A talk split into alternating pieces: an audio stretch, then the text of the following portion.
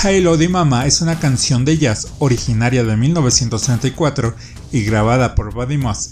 En 1977, el grupo punk rock Steppenwolf,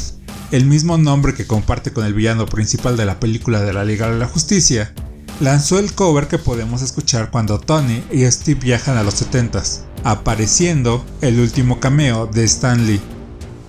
En nuestro canal de YouTube Tierra 1, Gigi nos explica sobre los viajes en el tiempo que realizaron los Vengadores para obtener las gemas del infinito, un excelente video que les recomiendo que pasen a verlo. Así que ahora me concentraré en hablar de las posibilidades que nos da que existan múltiples tierras paralelas en el UCM. La más cercana y que ya se reveló en el trailer de Spider-Man es que no solo los Vengadores viajaron a otras tierras, sino que otros han viajado a la tierra que conocemos,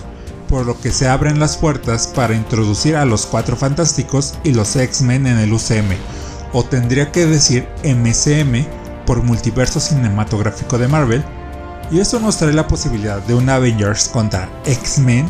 a Venom peleando contra Spider-Man, hasta un crossover entre Peter Parker y Miles Morales, como lo que sucedió cuando Marvel Comics decidió que su línea Ultimate tenía que desaparecer,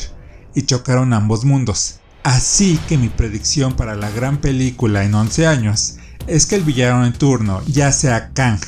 Victor Von Doom o los Celestiales, terminen por unir todas las líneas para crear una sola, donde coexistan todos los personajes de Marvel, pudiendo tener a un recast para Iron Man, Capitán América, Hulk, Thor, Natasha y Barton,